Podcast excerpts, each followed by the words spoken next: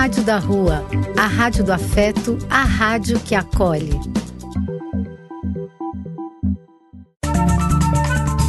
Apoio: Casa de Vó, Banho para Geral e Instituto de Políticas Relacionais. Programa do Véio. A alegria do véio pulsando nas ruas, falando da vida, do amor e das pessoas.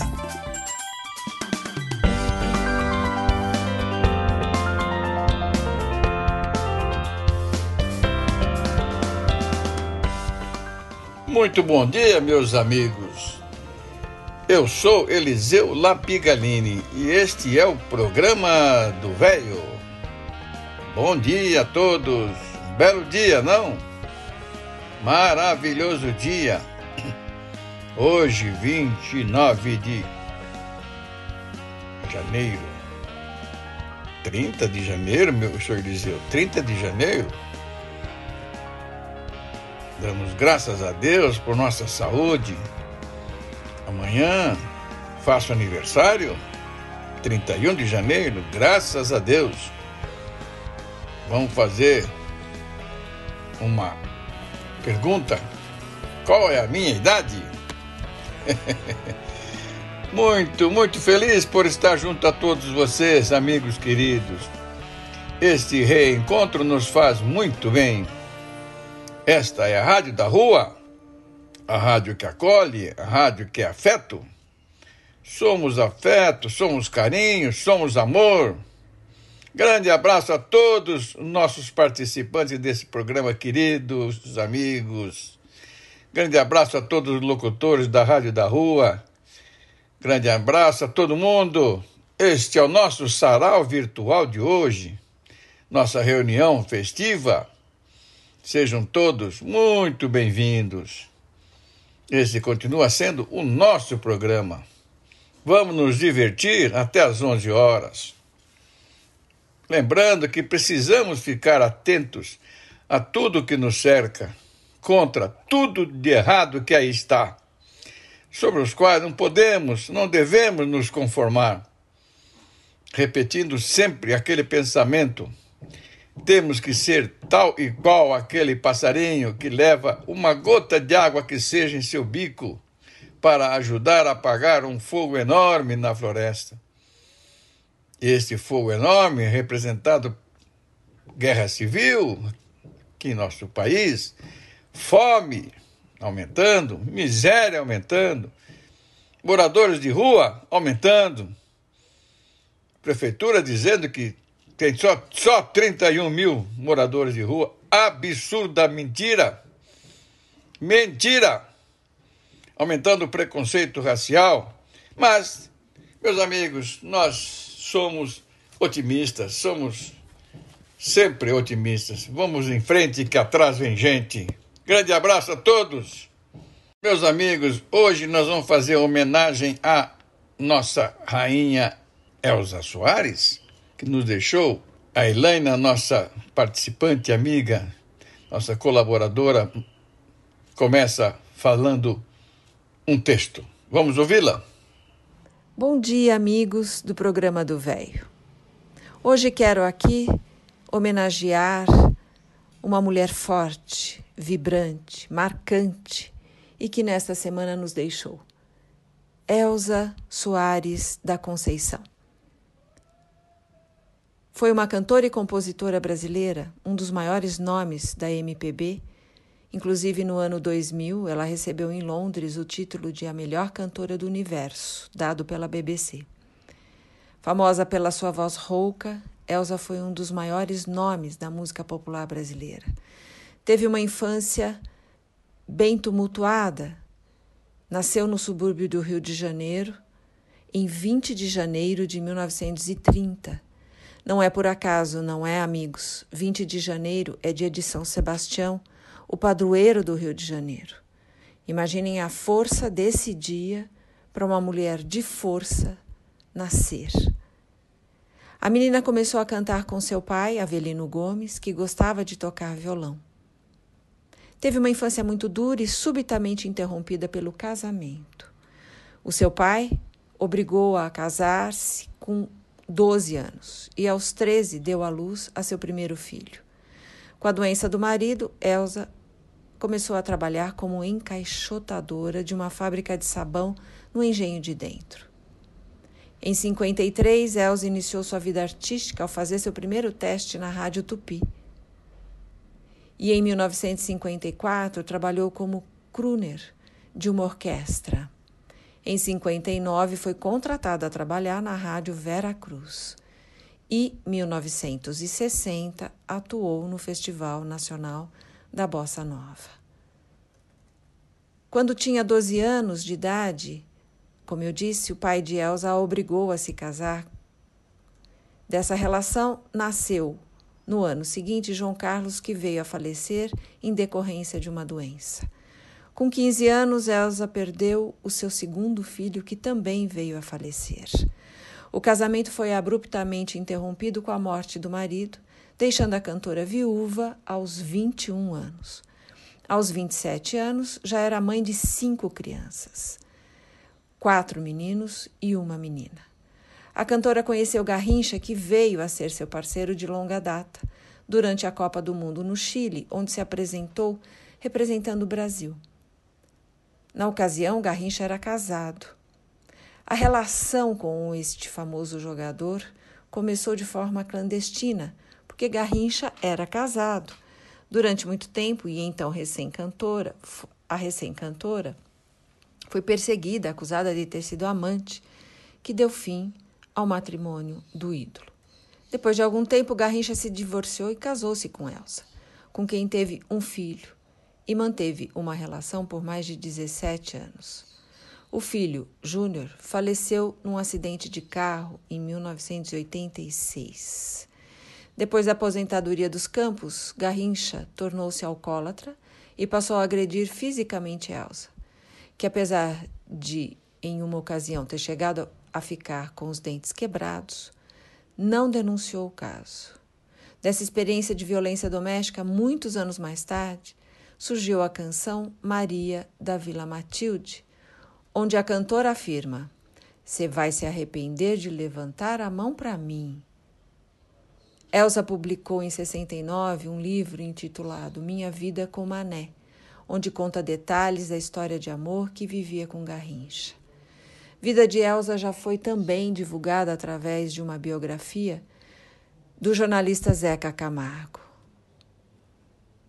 Há também um documentário da diretora Elizabeth Martins Campos, que lançou em 2018, My Name is Now, onde narra a história da cantora. Elsa faleceu agora, 20 de janeiro, no mesmo dia do seu nascimento, do ano de 2022.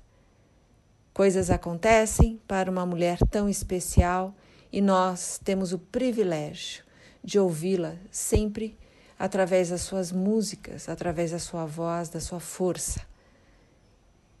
Que com essa força, com essa perseverança, com seu exemplo, tenhamos um domingo de paz. Um bom domingo a todos. Em seguida, vamos ouvir duas músicas de Elza Soares. Primeiro, uma Maria da Vila Matilde Cadê meu celular? Eu vou ligar pro 80. Vou entregar teu nome e explicar meu endereço. Aqui você não entra mais, eu digo que não te conheço. E jogo água fervendo se você se aventurar. Eu solto o cachorro e apontando pra você, eu grito perto. Eu quero ver você pular, você correr na frente dos vizinhos. Você vai se arrepender de levantar a mão pra mim. Cadê meu celular? Eu vou ligar pro 80. Vou entregar teu nome e explicar meu endereço. Aqui você não entra mais, eu digo que não te conheço. E jogo água fervendo se você se aventurar. Eu solto o cachorro e apontando pra você, eu grito peço. Eu quero ver você pular, você correr na frente do vizinho. Você vai se arrepender de levantar a mão pra mim. E quando o Samago chegar Entrega o teu baralho, teu bloco de pule, teu dado chumbado, põe água no bule. Fazendo ofereço um cafezinho, cê vai se arrepender de levantar a mão pra mim.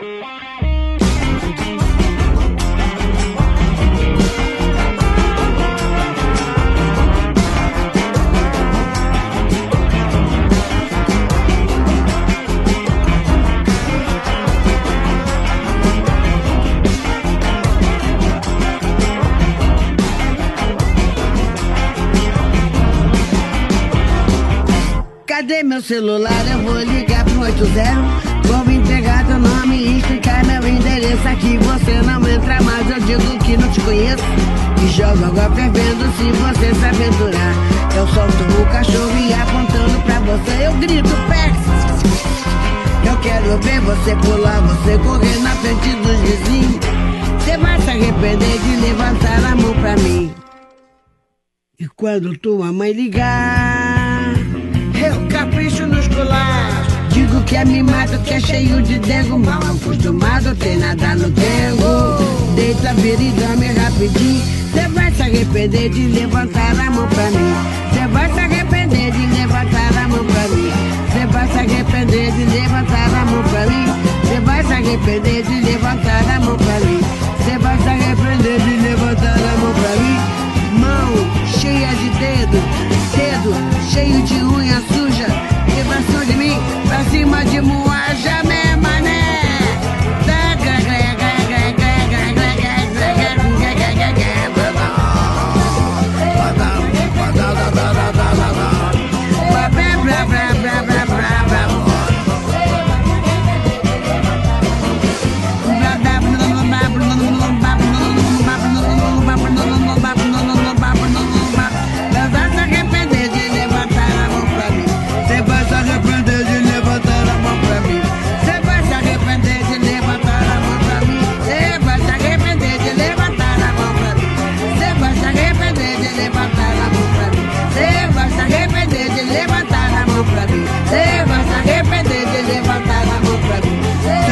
arrepender de levantar a mão pra mim. Se arrepender de levantar a mão pra mim.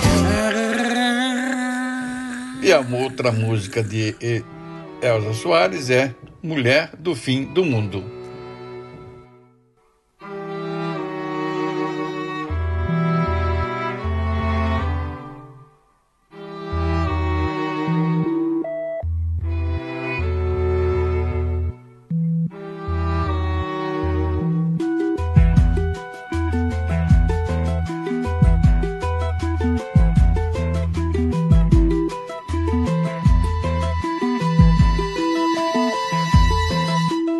Choro não é nada além de carnaval. É lágrima de samba na ponta dos pés. A multidão avança como um vendaval. Me joga na avenida que não sei qual é. Pirata e super-homem tentam o calor. Um peixe amarelo beija minha mão.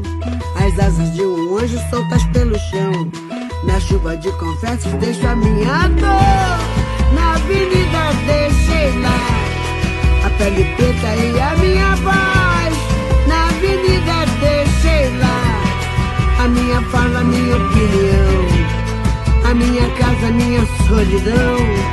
Joguei do alto do terceiro andar quebrei a cara e me livrei do resto dessa vida na avenida dura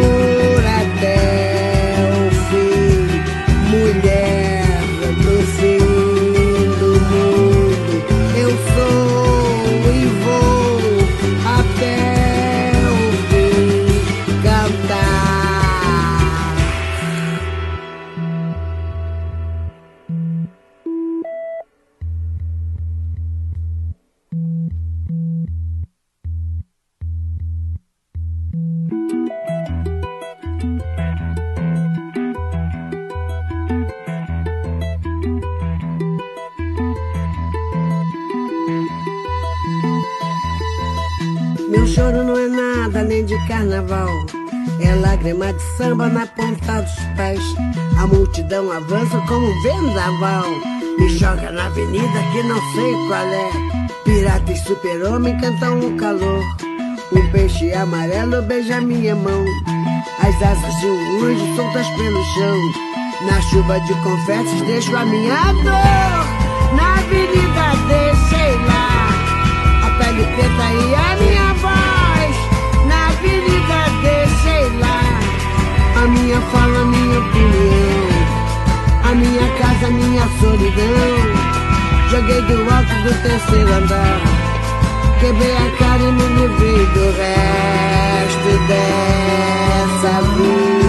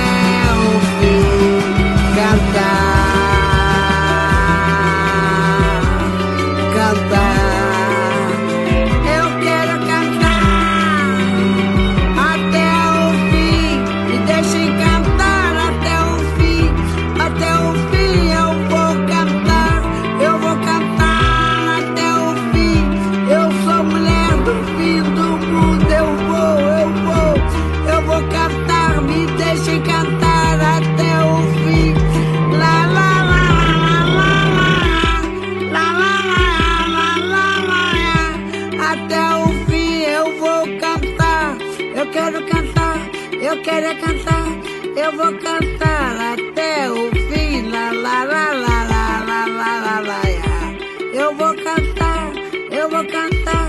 Me deixem cantar até o fim. Me deixem cantar até o fim. Me deixem cantar. Me deixem cantar até o fim. Em seguida, nós temos uma nova participante. Graças a Deus, estamos sempre com novos participantes colaborando conosco para apresentar esse nosso programa. A Leila foi apresentada para nós justamente pela Elaina. Muito bem-vinda, Leila. Um grande abraço para você. Apareça sempre, viu? Muito obrigado. Um abração. Tecnologia trazendo vida à terceira idade. Meu nome é Leila, trabalhei como desenhista de uma empresa onde passei dos desenhos em pranchetas para a tecnologia do computador. Aos 55 anos de idade, após ser demitida na iminência de uma depressão, fui convidada a dar aulas em escolas de informática.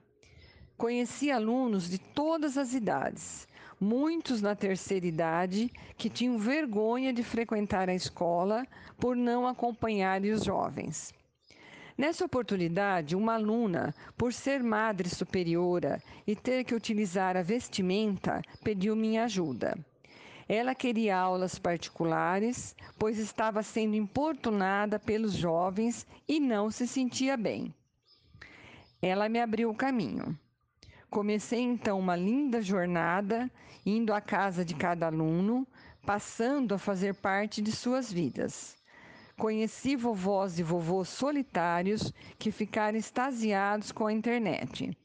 Vovós cujas famílias moravam em outro país. Que coisa maravilhosa e mágica conversarmos e até nos vermos pelos vídeos.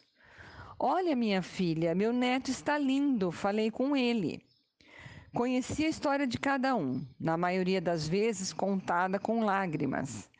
Orientei para que não precisassem mais ir às filas imensas dos bancos. Mas, muito mais do que tudo isso, os meus alunos começaram a viver de forma diferente, conectados com o mundo, com os filhos e netos, conseguindo pesquisar qualquer assunto de seus interesses. Tenho alunos com quase 90 anos aprendendo línguas estrangeiras, cheios de vontade de viver. Os que se sentiam solitários passaram a esperar ansiosamente para dividir uma conversa, um choro ou um café. A pandemia quebrou o ciclo. Percebi claramente a tristeza e o desânimo voltando a habitar seus corações. Então, o meu papel agora é mostrar-lhes o novo caminho que se inicia com as bênçãos de Deus. A grande maioria esqueceu tudo que aprendeu. Não faz mal. Começaremos de novo, do zero, com fé e força de vontade. Agradeço a Deus por aquele dia em que uma madre superiora tinha vergonha de ir à escola. Obrigada a todos e uma boa semana. E a outra nova participante, nossa sobrinha Ana Paula, nossa Guga, mandou uma música muito legal. Bandeira do Divino. Um abraço, Guga. Obrigadão, viu?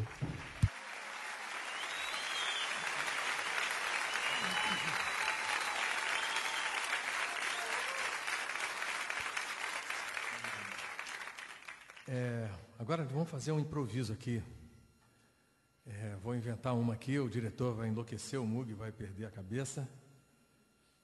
Mas eu sou assim mesmo.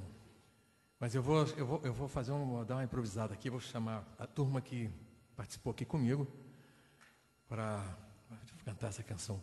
É um hino humanista, faz parte daquelas canções que o Vitor me mostrou, né? Como se fazia, onde, onde pesquisar para fazer, é uma folia, é a folia do divino, então. E é uma das músicas minhas que eu mais gosto. Chama-se Bandeira do Divino. E eu vou chamar a tropa toda, vou chamar o Jorge Versilo, vou chamar a Zizi Posse, vou chamar a Simone. Ah, armei.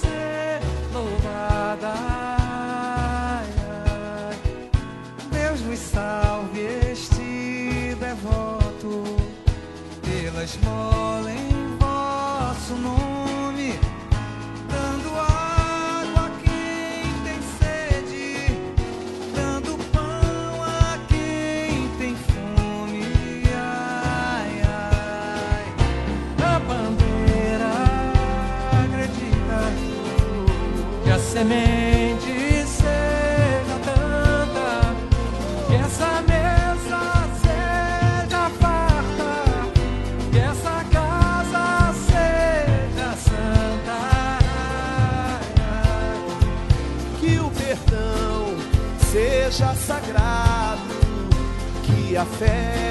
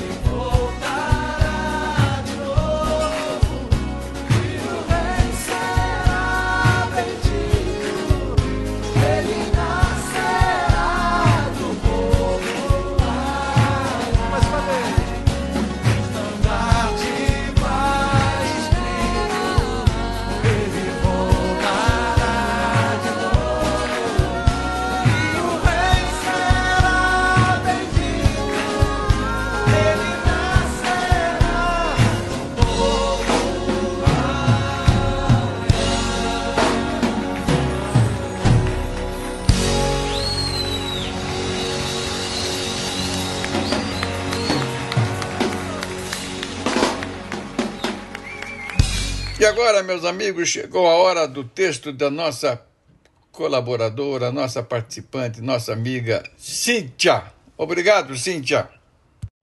Queridos amigos e ouvintes do programa do Véio, trarei para vocês a partir de hoje uma notícia da semana de repercussão com informações e comentários. O assunto de hoje é como a desinformação nas redes sociais prejudica o combate à pandemia. Todos os dias somos bombardeados com notícias sobre a pandemia. Uma notícia recente diz: o Twitter anunciou nesta semana que vai expandir para Brasil, Espanha e Filipinas o acesso a uma ferramenta que permite a usuários denunciarem notícias falsas dentro da plataforma. A opção estava em teste na Austrália, Coreia do Sul e Estados Unidos desde o ano passado. Na semana passada, um grupo de mais de 80 organizações de checagem de fatos também enviou uma carta ao YouTube para cobrar um controle maior em relação à desinformação em conteúdos publicados na plataforma da empresa. Uma porta-voz respondeu que a companhia tem feito grandes investimentos no combate à fake news. Vocês sabem o que é infodemia? É um excesso de informações, algumas precisas, outras não, que tornam difícil encontrar fontes idôneas e orientações confiáveis quando se precisa. A palavra infodemia se refere a um grande aumento no volume de informações associadas a um assunto, que podem se multiplicar exponencialmente em pouco tempo devido a um evento específico, como a pandemia atual. Nessa situação, surgem rumores e desinformação além da manipulação de informações com interesses duvidosos. Na era da informação, esse fenômeno é amplificado pelas redes sociais e se alastra rapidamente como um vírus. Mas o que é a desinformação? A desinformação é uma informação falsa ou imprecisa, cuja intenção deliberada é enganar, no contexto da pandemia atual, pode afetar profundamente todos os aspectos da vida e, mais especificamente, a saúde mental das pessoas, pois a busca por atualizações sobre a Covid-19 na internet cresceu de 50% a 70% em todas as gerações. Em uma pandemia, a desinformação pode prejudicar a saúde humana. Muitas histórias falsas ou enganosas são inventadas e compartilhadas sem que se verifique a fonte nem a qualidade. Grande parte dessas desinformações se baseia em teorias conspiratórias. Algumas inserem elementos destas teorias em um discurso que parece convencional. Então, circulando informações imprecisas e falsas sobre todos os aspectos da doença, como o vírus se originou, a causa, o tratamento e o mecanismo de propagação. A desinformação pode circular e ser absorvida muito rapidamente, mudando o comportamento das pessoas e possivelmente levando-as a correr riscos maiores. Tudo isso torna a pandemia muito mais grave, afetando mais pessoas e comprometendo o alcance e a sustentabilidade do sistema global da saúde. Onde posso encontrar fontes confiáveis sobre a Covid-19? Em portais exclusivos da Organização Mundial da Saúde, sites de notícias falsas, Portal do Ministério, Ministério da Saúde brasileiro são alguns locais que podemos encontrar notícias verdadeiras ou desmentidas. Os efeitos nocivos da desinformação, no entanto, vão além das preocupações com a saúde pública. Por exemplo, no Reino Unido, a ligação falsa de que as ondas de rádio emitidas pelas torres 5G tornam as pessoas mais vulneráveis à Covid resultou em mais de 30 atos de incêndios criminosos e vandalismo contra equipamentos e instalações de telecomunicações, além de cerca de 80 incidentes de agressão contra técnicos de telecomunicações. Na Holanda foram registrados 15 desses atos de incêndio. Da mesma forma, na Austrália, União Europeia e Estados Unidos. a disseminação de informações apontando minorias como a causa da pandemia alimentou animosidade contra grupos étnicos, movimentando o aumento da discriminação e incidentes de violência no que foi caracterizado como coronarracismo. Muitos acreditam em tudo o que leem. Aqui, meu conselho é que quem me conhece sabe que desminto notícias falsas no grupo, nos grupos que participo. É estar munido de uma boa dose de bom senso. Se você achar que a notícia tem algo de errado, ou está muito mal escrita, com erros de português, ou se a pessoa que fala não se identifica, ou se se identifica com o nome, sobrenome, títulos, vá no site de buscas do Google ou qualquer outro site e pesquise. Coloque o nome da pessoa, verifique se há alguma informação sobre a notícia, principalmente se ela é falsa. Durante toda a pandemia, postagens de autoridades brasileiras, de pessoas com certa notoriedade, de alguns que se dizem especialistas e até mesmo notas técnicas do Ministério da Saúde contêm muita desinformação e indo em, em direção contrária à ciência. Por isso, não se deixem enganar. Verifiquem as informações antes de compartilhar. Era isso por hoje, amigos, e até o próximo domingo. E agora ouviremos uma música. Maria Betânia. Já que a vida quis assim, que nada nesse mundo levará você de mim. Eu sei, você sabe, a distância não existe e todo grande amor só é bem grande se for triste. Por isso, meu amor, não tenha medo de sofrer pois todos os caminhos me encaminham para você.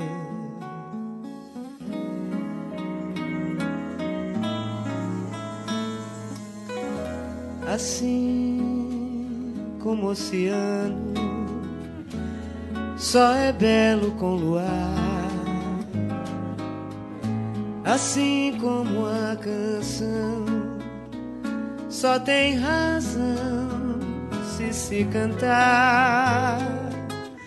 Assim como uma nuvem, só acontece se chover.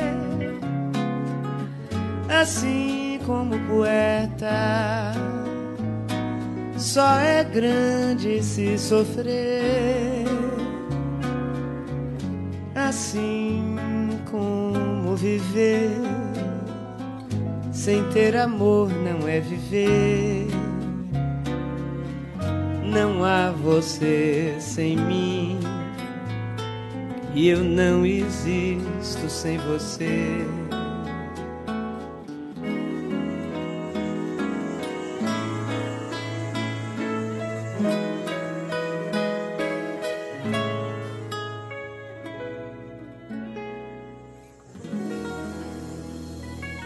Final que eu acho que tá, para o canto está um pouquinho perdido. É, e é grande esse negócio para o final. E agora chegou a hora da nossa esposa querida, Fátima, com um texto para nós. Bom dia, amigos do programa do Velho. Hoje eu quero ler um trecho muito bonito que chama A Casa Rosa.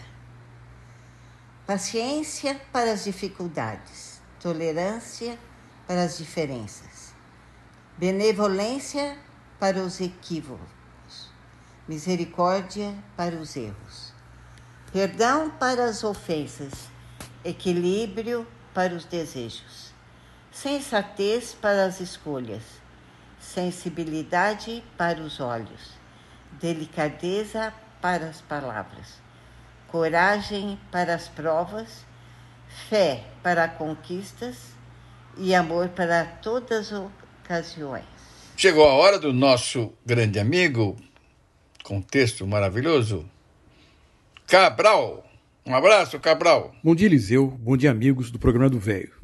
Hoje, continuando aquela série de segredos fáceis e grátis para pôr fim ao estresse, que, como eu já havia dito, foi publicado na revista Cláudia, de junho de 2009, de autoria de Andresa Duarte, eu trago aqui mais alguns desses segredos. 32. Melhorar já a sua alimentação. O banquete anti-estresse inclui legumes, frutas, amêndoas, linhaça, rúcula, espinafre e manjericão, ou seja, vitaminas do complexo B e C, além de cálcio e magnésio. É pura força na peruca. 33. Parar de correr atrás. Gandhi dizia que a paz é o caminho. Esqueça metas futuras. Construa sua paz, sua saúde e as boas relações todos os dias. Esse será o seu presente. 34. Soltar a voz. No chuveiro, no trânsito, na rua, baixinho ou a plenos pulmões. Cante uma canção. Nenhum sapo vai ficar entalado na garganta. 35 conhecer os marcadores somáticos. Como você está respirando, o coração bate calmo ou acelerado, e os músculos estão pesados e apertados, converse com o seu corpo e ele informará o que você precisa saber ou mudar. 36. Entrar em contato com a terra. Deite na grama e confie. O colo dessa grande mãe cura tudo. 37. Fazer uma coisa de cada vez. 38 pedir o cardápio de sobremesa. Restrição calórica tem limite. Equilibra as metas da boa forma com as delícias de uma escapadinha, ou acabará ficando estressado com a dieta. 39. Adotar um animal de estimação. Não há dia de cão que resista ao amor e ao carinho do seu bicho. Olhe nos olhos dele e verá. Mas lembre-se, esse é um compromisso para a vida toda do animal. 40. Reviver os bons momentos. Antes de dormir, repasse o dia. Pare nos momentos bons e tente recuperar o sentimento que você viveu. A gratidão alivia. 41. Fazer sexo. 42. Permitir-se um agrado. Compras não resolvem problemas, mas um mínimo de vez em quando alegra o dia. A ideia é ser generosa consigo mesma. Por hoje era isso, meus amigos. Um forte abraço e uma ótima semana a todos. E agora vamos ouvir a música Ney Mato Grosso e Antônio Zambujo.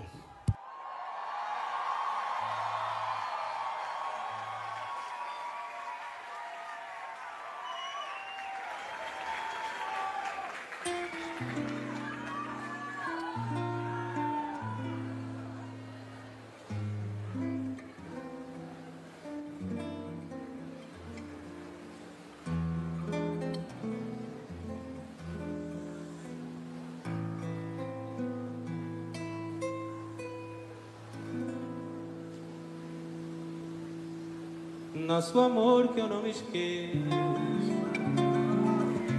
E que teve o seu começo numa festa de São João. Morre hoje sem foguete, sem retrato, sem bilhete, sem luar,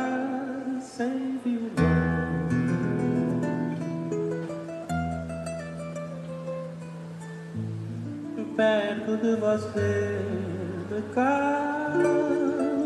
Tudo penso e nada falo. Tenho medo de chorar.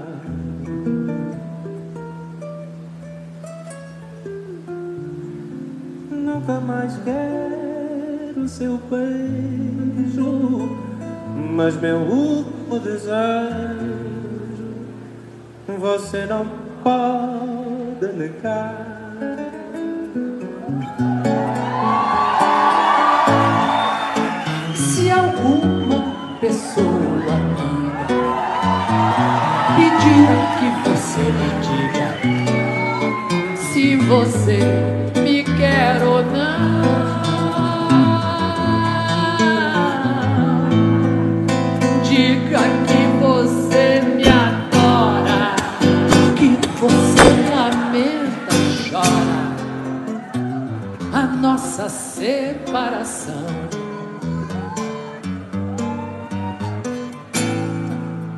E as pessoas que eu detesto, diga sempre que eu não presto, que o meu lar é um botequim,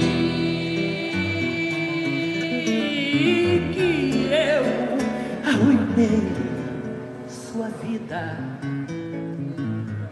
que eu não mereço a comida que você pagou pra mim.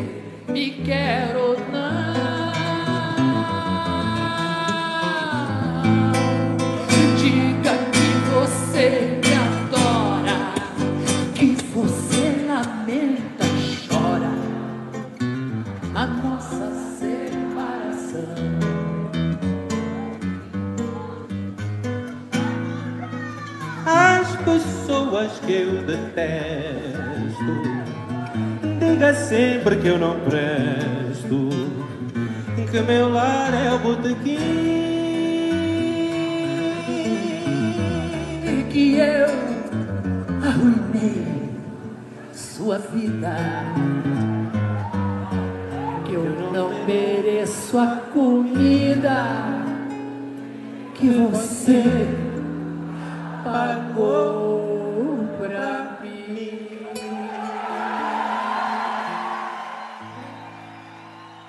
E agora chegou a hora da nossa participante, nossa colaboradora, nossa amiga Patrícia Curti, com um texto magnífico.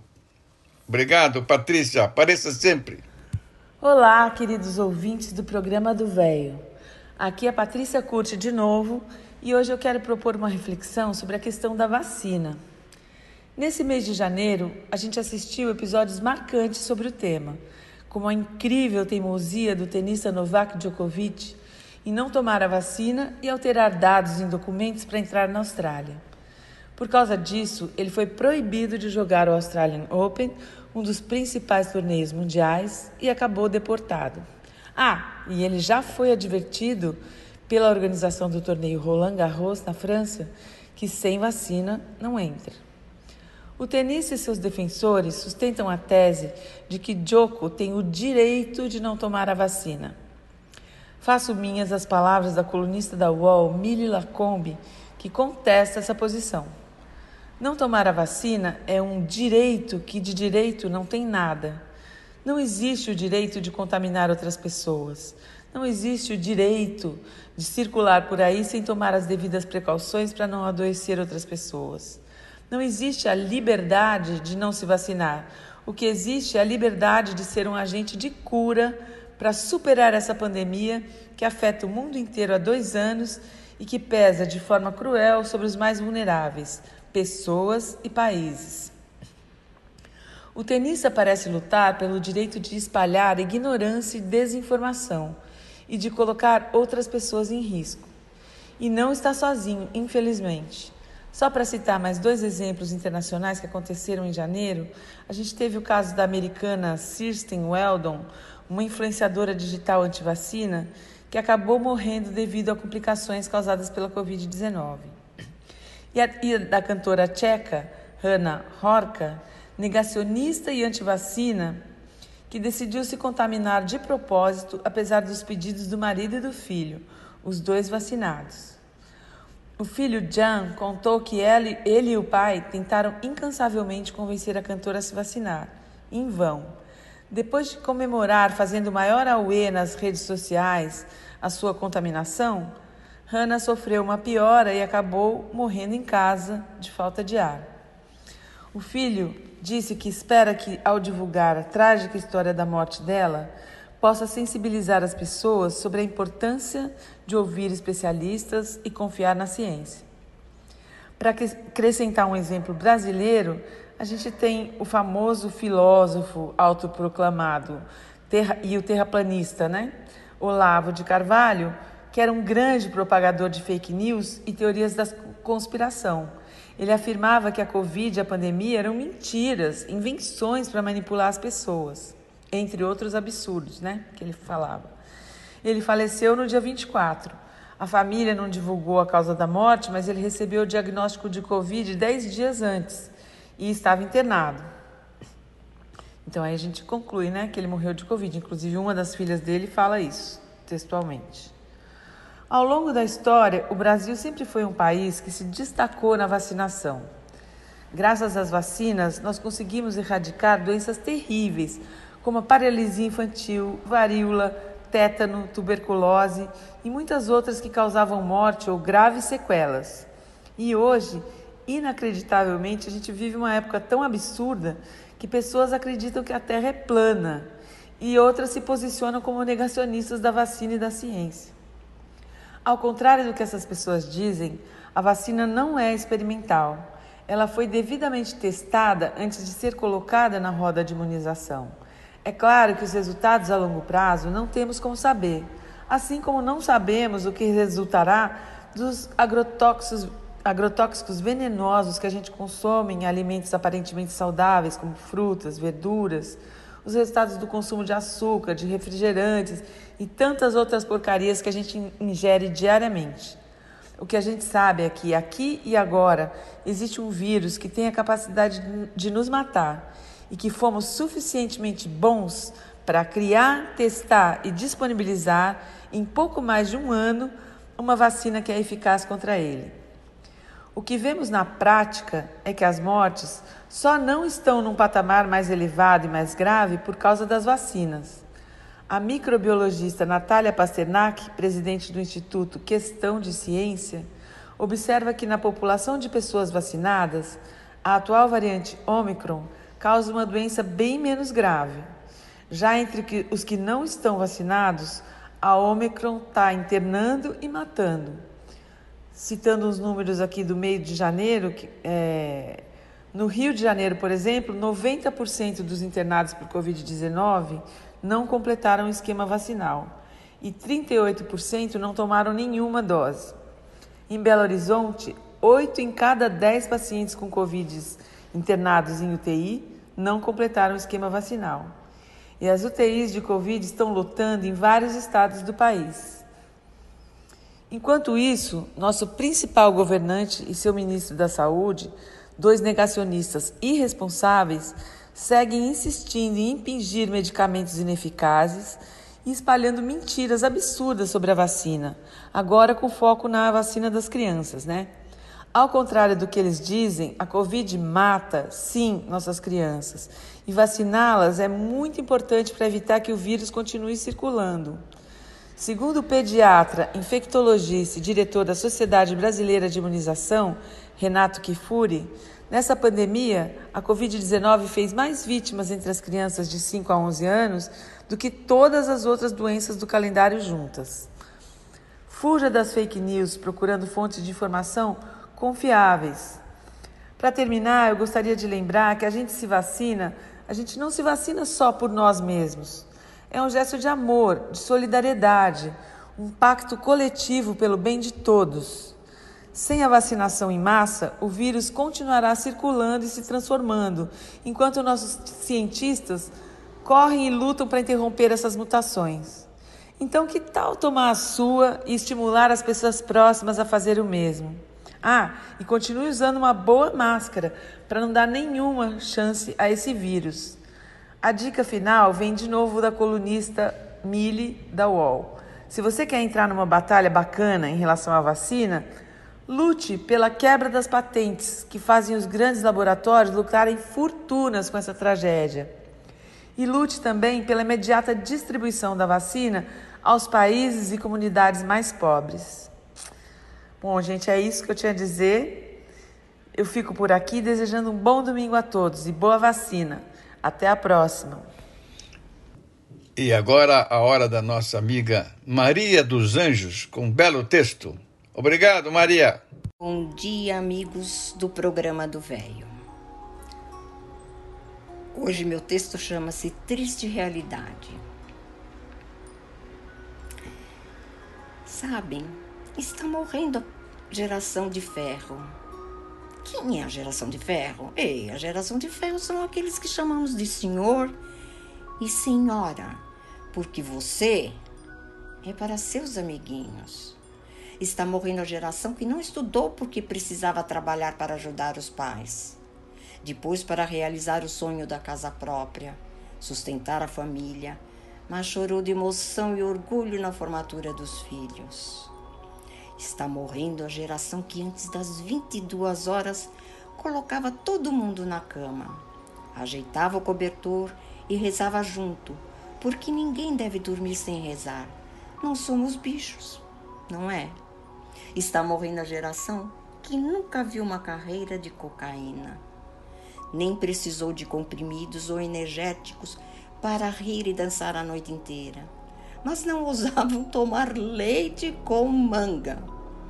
E ninguém saía ou entrava em casa sem a bênção. Isso fazia toda a diferença. Está morrendo a geração que nunca sonhou com a Disneylândia, porque divertido mesmo era ficar na calçada contando causos enquanto ficavam de olho nas crianças. Está morrendo a geração que guardava o troco de moedas no cofrinho, mas não economizava nas festas de aniversário um bolo, sanduíche, brigadeiro e suco. Sem DJ, só o som das crianças, brincando e a risada dos parentes e amigos. Está morrendo a geração de ferro que anotava todas as dívidas numa cadernetinha e ansiava pelo dia do pagamento para quitar todas as suas dívidas, porque esse dinheiro não é meu. Está morrendo a geração que pagou para ver, bancou os sonhos e sonhou os sonhos dos filhos. Sorvete era para dias especiais e comer arroz e feijão era regra para crescer forte. Porque saco vazio não para em pé. Está morrendo a geração de ferro que fez do trabalho objetivo de vida. Não soube que eram férias e passear na praça com os amigos era uma aventura deliciosa que rendia incontáveis fofocas e segredos. Está morrendo a geração que sempre deixou o último bolinho para os filhos, mas amargou a saudade e o medo quando esses filhos não tiveram mais tempo para eles. Está morrendo a geração que pagou todas as contas, mas não imaginou que envelhecer seria tão caro e que, em alguns casos, alguns dos filhos não estariam dispostos a dividir essa conta.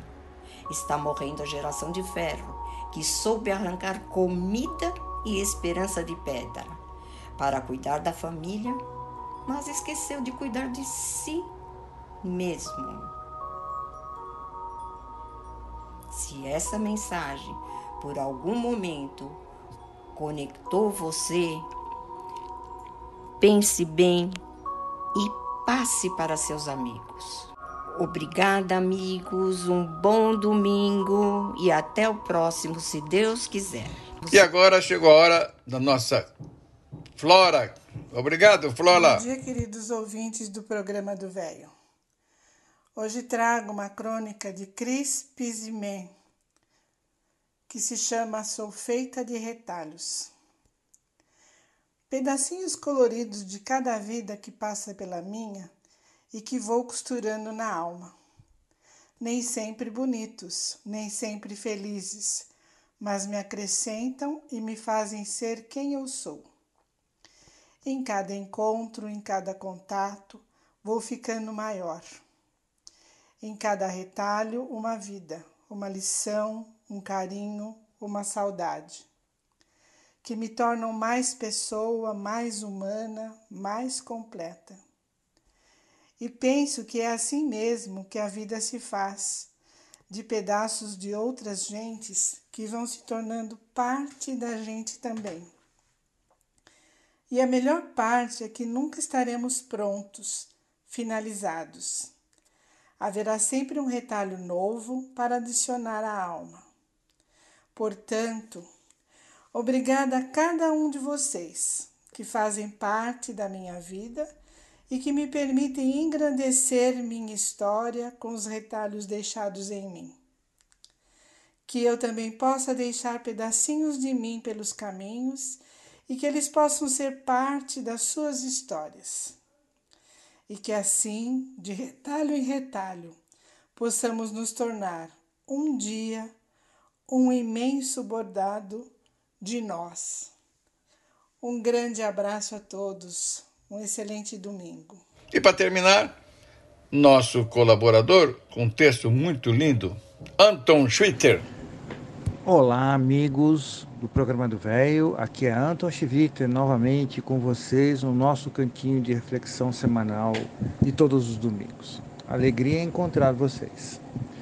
Semana passada comentei sobre a, o aumento de, é, do número de moradores de rua em São Paulo e como isso afeta a cidade, afeta a todos nós. E é mais um efeito da desigualdade, cujos esforços que foram expendidos ao longo das últimas décadas se perdeu no caminho e chegamos onde estamos agora, infelizmente. E dói falar sobre isso justamente no aniversário da cidade momento que deveria ser também de alegria e celebração. Mas temos que ter, reconhecer os nossos problemas, né? Alguns dias após meu comentário, a prefeitura emitiu também um outro número feito em outra pesquisa própria, apontando para um número menor, em, em vez de serem 60 mil pessoas, que era a pesquisa que eu tinha comentado com vocês, seriam na verdade 30 mil. Mas ainda assim, meus caros, 30 mil pessoas é um número estarrecedor, é um número enorme, muito grande de pessoas morando na rua. Em comentários também anteriores, falei de questões relacionadas com a relação à, geração de energia e, a, e sua relação com o meio ambiente. Agora vou falar de um outro tema também ligado à pobreza, que é energia e pobreza. O Instituto Clima e Sociedade fez uma pesquisa apontando que cerca de 22% dos brasileiros hoje vem tendo dificuldades para o pagamento de suas contas de energia elétrica. Só para vocês terem uma ideia, somente no atual governo federal, as tarifas cresceram duas vezes o percentual da inflação dos últimos três anos. A consequência disso é a própria realimentação da inflação, pelo aumento do custo da energia elétrica, e por outro lado também tem um fator limitador ao acesso da população mais vulnerável à energia elétrica. A pesquisa aponta também que, no limite, as pessoas que não conseguem pagar suas contas de energia e foram cotadas acabam até usando lenha para aquecimento e cocção. Aumenta ainda mais a diferença entre ricos e pobres no nosso país. Enquanto que para a população dos mais ricos o custo da energia não passa de no máximo 2% da renda familiar, no caso dos mais pobres, esse percentual sobre a renda chega a 25%. Além da questão de acesso, isso também é reflexo da política, ou melhor, da falta de políticas públicas voltadas para os segmentos mais vulneráveis de consumidores. Reflete também uma falta de planejamento do sistema como um todo. A crise hídrica foi sendo desconsiderada, levando ao uso contínuo de usinas termoelétricas muito mais caras, que por sua vez aumenta o custo final da energia, além de provocar aumento de produção de gases de efeito estufa, que é responsável pelas mudanças climáticas, que por sua vez acelera ainda mais os problemas da hidrologia. Vocês percebem que nós estamos vivendo numa roda viva perniciosa? Não se esqueçam disso e vamos lembrar disso também no próximo mês de outubro.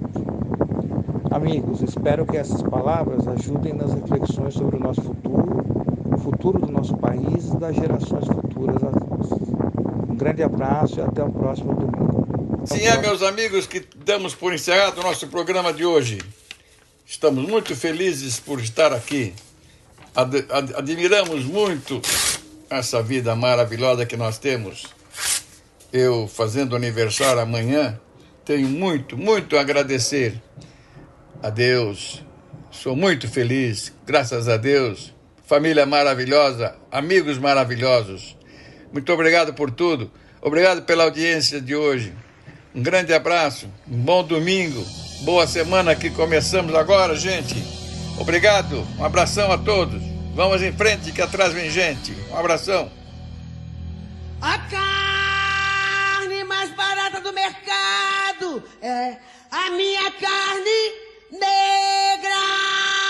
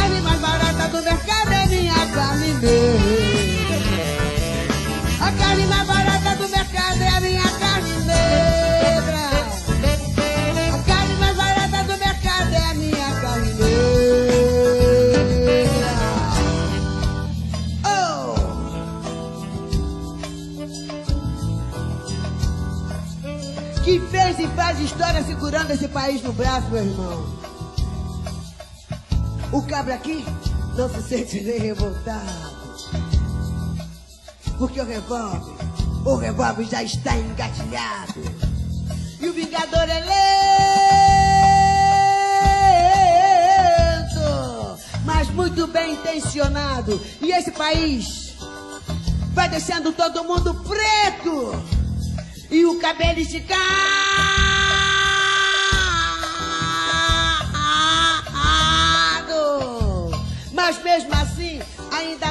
Direito de algum antepassado da cor. Brigar socialmente por respeito. Brigar bravamente por respeito. Brigar por justiça e por respeito de algum antepassado da cor. A minha carne negra já está cansada de ser presa, de viver debaixo do papel preto, de lixo. Tudo que acontece é minha carne negra. Tudo que acontece é minha carne negra. Vamos dar um basta, está na hora de acabar com a violência. A violência, a violência. Nós vivemos hoje num país de guerra e não tomamos conta. Estamos esperando o quê? Esperando o quê, mulheres do meu país? As matriarcas. Vamos à luta. Vamos à luta. Precisamos de liberdade.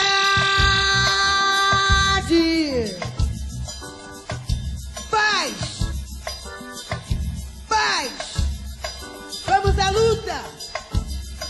Arrebentar, arrebentar essas correntes. Tirar as grades de nossas portas. A liberdade, o direito de ir e vir. Saber que seu filho volta pra casa. A liberdade. A liberdade. A minha carne. Negra,